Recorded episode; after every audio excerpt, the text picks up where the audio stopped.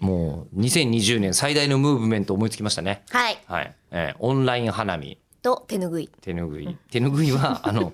いいけど 必ず押していきま全す。然いいけど、いや手ぬぐいメルカリでバリバリ売るあの配信に僕らは多分そのうちになりますよ。はいえそしてオンライン花見でえすでよ。オンライン花見です、思いついたオンラインこ花れい見い。ですね。あのー言ってみて、えー気づいたメリットがあって、えーあのもし東京で花が咲いてなくても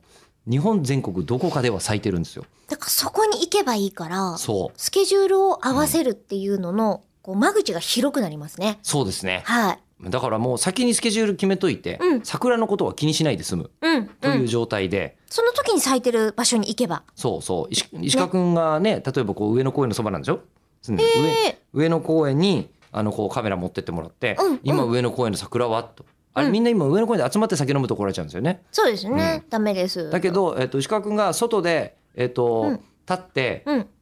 桜とカメラを見ながら、うん。なんか酒飲んでる分には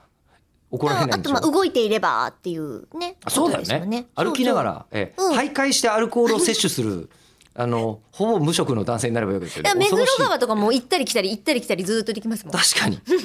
目黒川永い遠に行ったり来たりするのやってないね、やってないと思います。おー行ったら行きっぱなしなんで行ったり来たり行ったり来たりできるし。そうね、であとしかも集まる人数も最低もう本当ここの人数プラス1でもいいわけでしょそうですね。ねうん、その、まあ、機材とか、そういう関係でも、お一人いてくださるとっていう部分ですもんね。でいやでもあの、ほらなんだあのお客さん側も会場が、うんえっと、例えばもう本当お客さん1人しかいなくてもあ、全然いいっすよ。花見としてはいいじゃないですか、うんどうせ我々もやってんだから普段から、うんうんえー普段からとかで懇親会やってるの変わんないですから